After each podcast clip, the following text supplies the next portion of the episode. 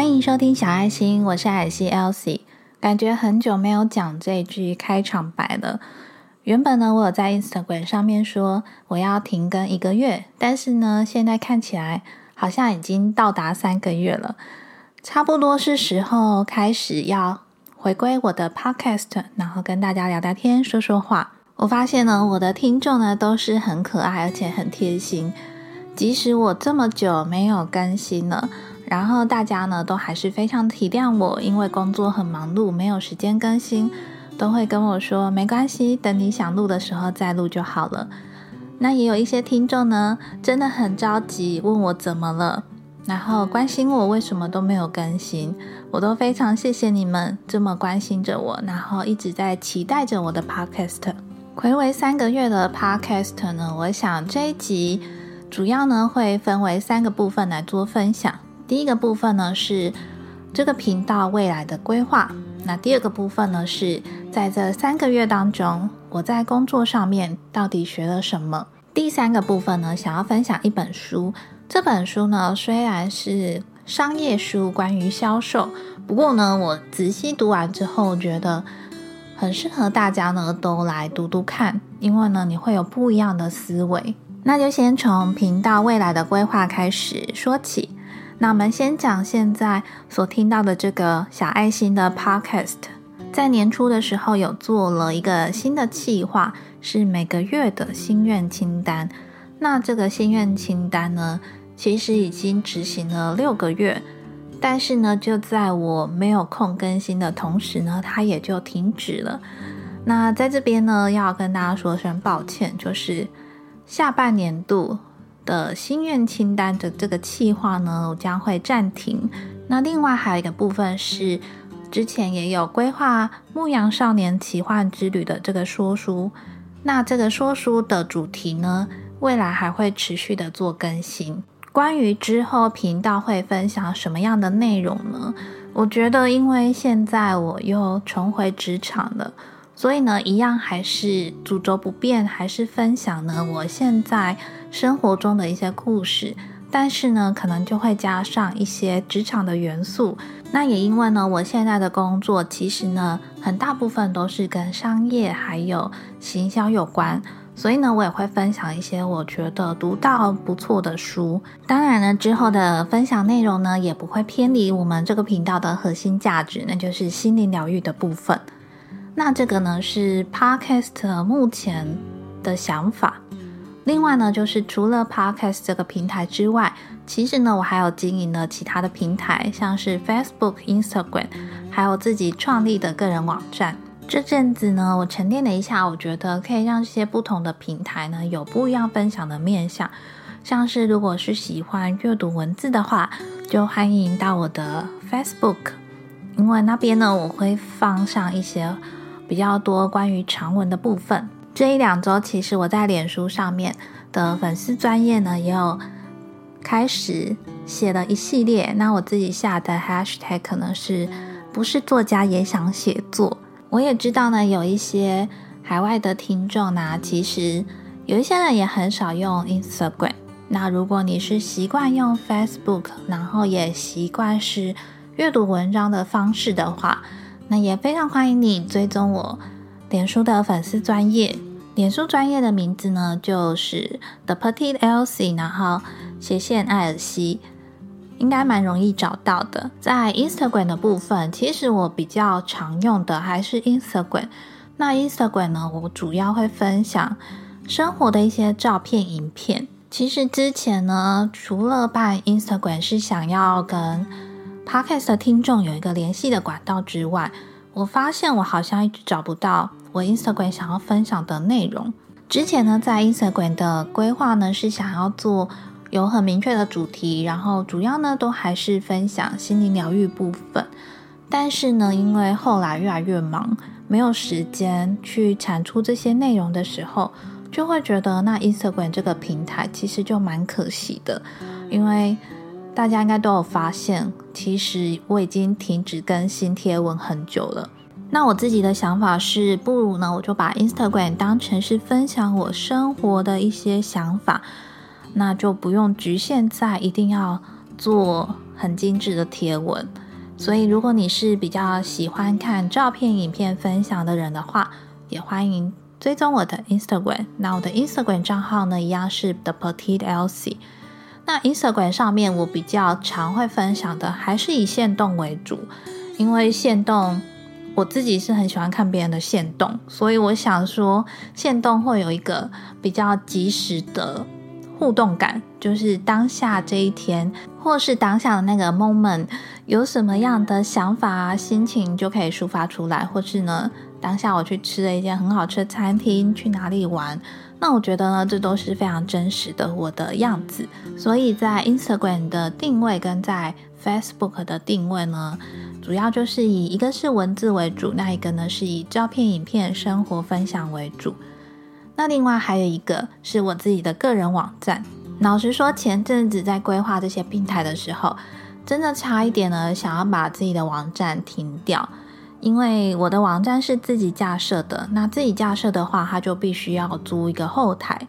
那我租的后台呢是美国的 Bluehost。那这个 Bluehost 的主机呢，它是有一个每个月租借的费用，就好像是你在嗯网域上面租一个门牌号，然后来经营你自己的网站一样。当时呢，我买的方案是。前三年它是蛮便宜的价格，可是过了三年之后，其实它每个月的费用呢就会比当初还要高上许多。虽然我用的还是 basic 的方案，但是每个月还是要付三百块，就是为了让这个网站能够营运。所以前阵子一直在犹豫，说既然我这么久没有更新了，要不要干脆把网站收起来？可是想一想又觉得。很舍不得，所以呢，后来我折中的方案呢是还是在先租借了一年的方案。那在这一年里面呢，如果我真的觉得没有什么必要性的话，那到时候再把它停掉。当初呢会想要架设自己的网站呢，其实也就是想要有一个很专属于自己的部落格的样子，那可以整理。自己的想法、自己的文章，然后收录在这个网站里面。想法应该就跟大部分的创作者一样，都想要有一个自己的样子、自己的家吧。嗯，所以呢，至少这一年里面，这个网站还是会存在着。那也希望呢，我之后有时间的话，可以到上面整理一下我的文章，然后整理一下我想要分享的内容。那也可以让大家呢在搜寻的时候会比较方便、容易一些。那以上呢就是目前我经营的频道的规划。那再来呢就是分享我这三个月消失在这些平台上面，那我到底在忙些什么？老实说呢，我这份新工作真的是一个非常大的变动性跟挑战。那领域呢也是跟之前完全不一样的工作性质。其实呢，这份工作我是需要非常专注，然后费心费力的在这个工作上面，我才有办法把它做好。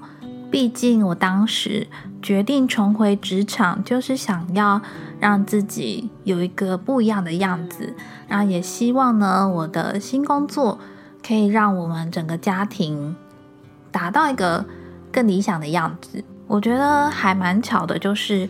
当我分享我重回职场的这些心得之后，其实很多听众他也有跟我分享他们的一些职场生活，让我感觉呢，大家好像都是在一个共识的状态里面，就是诶，我重回职场，那同时间也有很多人，他们也换了新的工作，或者呢，也是曾经沉淀了一阵子，然后再决定重回职场。特别呢，现在应该也是新鲜人毕业的求职季。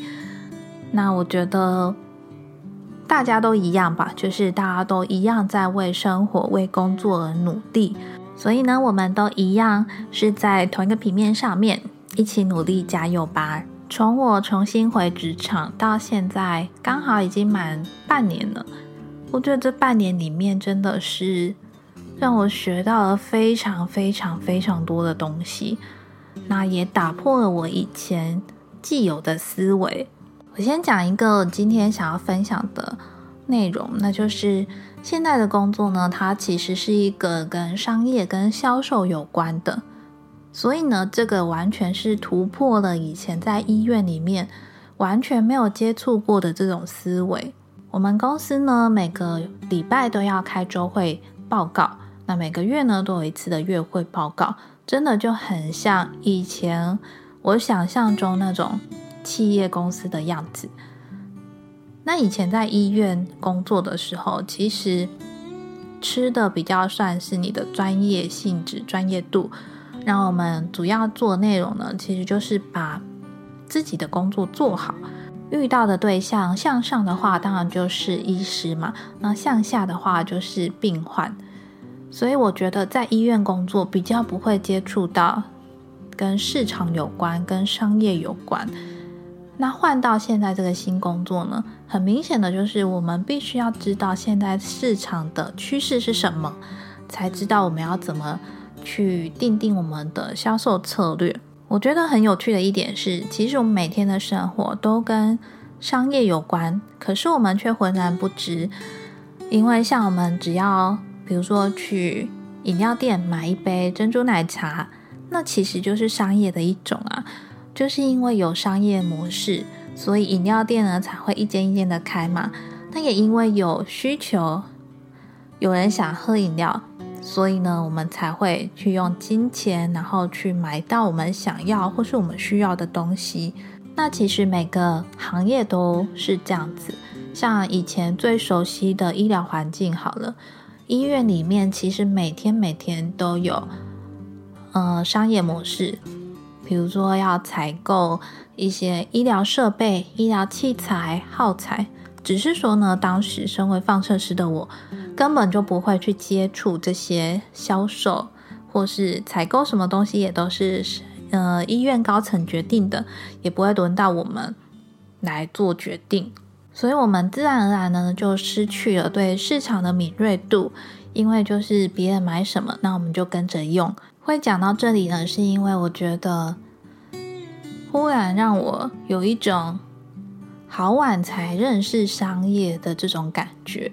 可是明明这件事是已经根深蒂固，自很久很久以前就已经存在在我们生活周遭，但是我们却因为呢太习惯我们工作赚钱，然后用这些钱去旅行啊，去买东西。可是呢，却没有去更深的思考这背后的商业模式。即使呢，我们目标不是要当老板，不是要开一间电商，但是呢，我觉得能够懂这个市场是怎么运作的，一定呢是会对我们的思维有所不一样。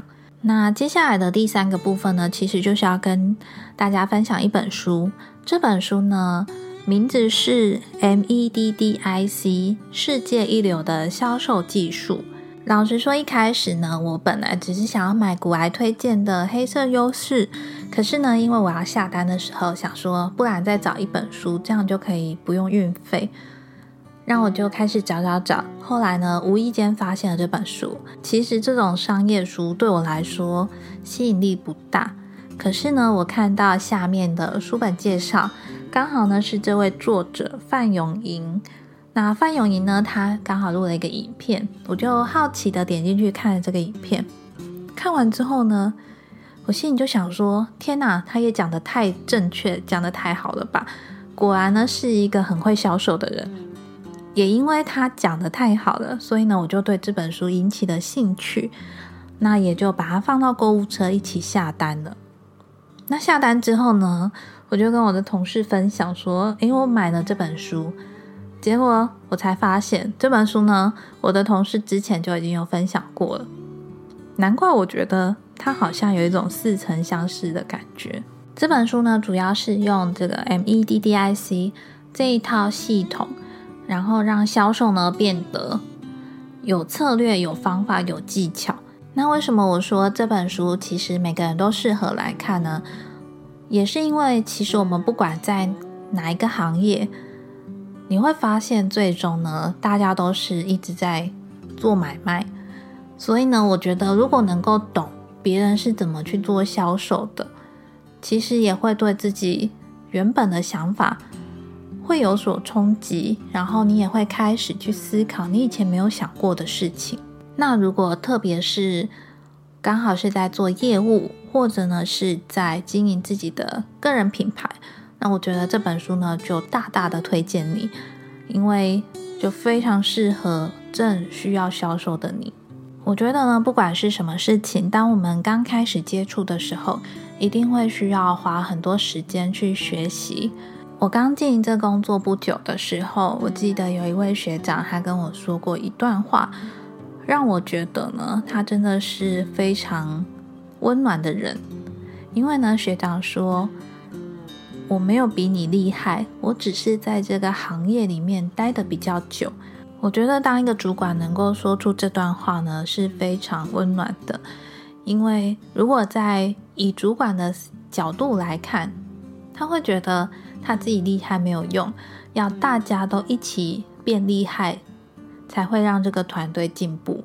那这个呢，也是我觉得我们这个部门很难能可贵的地方。所以自然而然呢，我也会想要在自己的岗位上面好好的努力，然后好好的让自己的专业度提高，让自己变强，变得更厉害。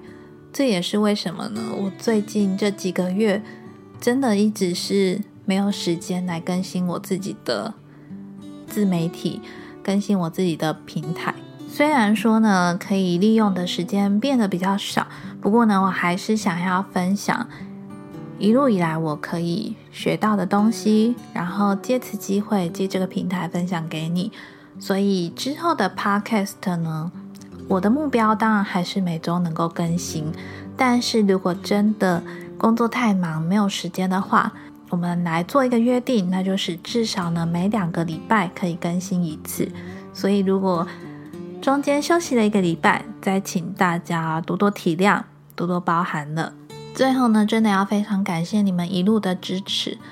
其实呢，我自认为我是一个很容易放弃的人。如果说今天我停止更新了三个月，然后大家 follow 的人数。就一直退追踪啊，或者呢是好像没有人 care 这件事情，那这样子的话，就会让我的内心动摇，我的内心就会变得不坚定，我就会想说，好像其实我的存在也没有这么重要。可是呢，就是因为有大家的支持，然后这过程中呢，不断有很多人鼓励我，然后给我很多温暖的话语，甚至呢会很着急。问我说：“最近的生活还好吗？有没有遇到什么困难？为什么这么久都没更新？”这些话语呢，都是可以帮助我的内心更坚定，然后继续坚持创作，继续坚持分享，很重要的一个力量。最后呢，我来分享一件事，这个我忘记我之前有没有分享过了，那就是呢，当初我在 interview 这个工作的时候。我们总经理呢，在 interview 的时候，最后有问我说：“你觉得你的人生最终极的目标是什么？”我当时回答说：“我想要当一个有影响力的人。”现在回想起来，我当时脱口而出的这句话，其实我根本不知道什么是有影响力的人，也不知道怎么当一个有影响力的人。一开始的想法就是，我只要持续的。做我热爱的事情，有一天应该就会变成那样子的人吧。不晓得在你们的心目中，什么样的人才是有影响力的人呢？希望听完今天这一集的内容呢，你也可以好好思考一下，什么样子的人对你来说才是有影响力的人呢？那也很希望你们告诉我你心中的答案，不管是到 Instagram 或者呢是在 Apple Podcast 下方留言。或者呢，是到我的 Facebook 私讯给我，我真的非常希望呢，能够知道你们的想法是什么。好啦，那今天这一集的节目就先分享到这边哦。希望暌违三个月的小爱心，能够让你回想起当时我们每个礼拜好像都有联络的那种感觉，那种熟悉的声音。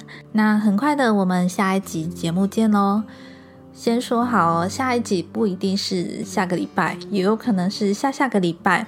不管怎么样，我都非常开心能够以声音的方式陪伴在你们的身边。那如果有最新动态，也会发布在我 Instagram 的现实动态上面，让你们知道。